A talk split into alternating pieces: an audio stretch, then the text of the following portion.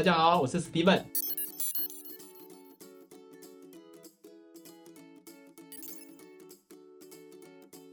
这边是 Steven 数位社群行销解惑室，在这边呢，我将会容纳我在行销生涯里面总共教了四百堂课、八千个学员的经验，跟操作破千个专案，里面有一些精华，不管是学员或者是客户遇到了疑难杂症的问题，我，这边都会一一的为大家来做解惑。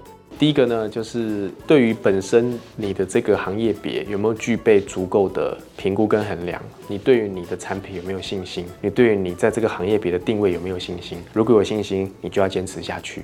哦，就是你去见客户，消费者喜不喜欢你的东西？他有没有很容易买单？他有没有引颈期盼？这个就是很关注的一个要点。啊，有时候是运气高高低低，景气高高低低，哈，特别是疫情的时候会比较辛苦。那第二点啊，是说在资金的来源有很多种。